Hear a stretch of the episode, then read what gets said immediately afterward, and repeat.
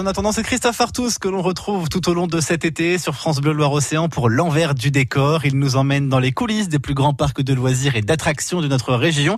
Et cette semaine, direction Terra Botanica à Angers. Oui, Terra Botanica, c'est plus de 500 000 végétaux venus du monde entier, mis en scène dans quatre univers thématiques, dont un espace consacré aux végétaux tropicaux, un espace qui accueille la serre aux papillons.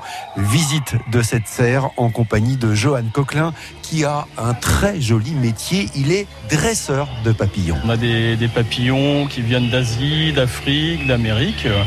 Ce sont des des chrysalides en fait qui nous sont euh, livrés toutes les semaines euh, entre 100 et 200 chrysalides qu'on reçoit et qui sont euh, placés dans les closoirs que nous avons juste à côté. Ces chrysalides viennent d'où alors du coup? Alors en fait elles viennent d'une ferme biologique dans le sud de la France, dans le, dans le Vaucluse, qui nous livre toutes les semaines et puis comme vous pouvez le voir actuellement, on a ces, ces jolies petites chrysalides qui sont collées sur des petits bâtons de bois dans cet éclosoir dans lequel il fait euh, au minimum 25 degrés il y a à peu près 80% euh, d'humidité. Donc les papillons vont naître euh, dans cet éclosoir. dans combien de temps là Alors tout dépend, en général, ça peut mettre une semaine avant qu'ils sortent. Tout dépend de l'état d'avancée, on va dire, euh, de la chrysalide.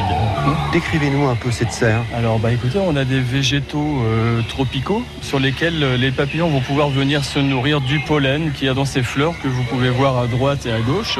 Alors ce qui est extraordinaire, hein, c'est qu'on voit ces papillons tourner hein, un peu autour de nous. Il y a toutes les couleurs, c'est un vrai balai. Là, il y en a un magnifique orange. Et je crois savoir qu'il y a le plus grand papillon du monde qui est ici. Alors, le plus gros papillon du monde qui est ici exactement, Atacus atlas. C'est un papillon qui peut euh, mesurer 30 cm d'envergure.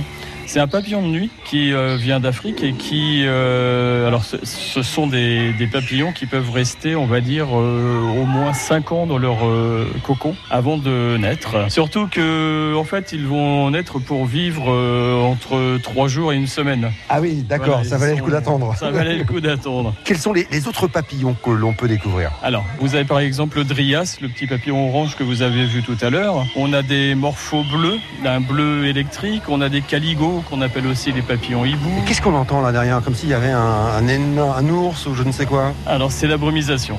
Ah d'accord. Voilà, parce que comme je vous disais tout à l'heure, il faut minimum, minimum 80% euh, d'humidité pour que euh, ces papillons puissent vivre euh, comme dans la nature, on va dire.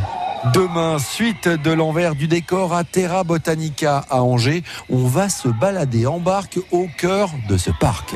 L'envers du décor, euh, c'est également à retrouver en vidéo sur francebleu.fr. Cette semaine, on vous propose de découvrir l'une des scénographies de ce magnifique parc Terra Botanica à Angers.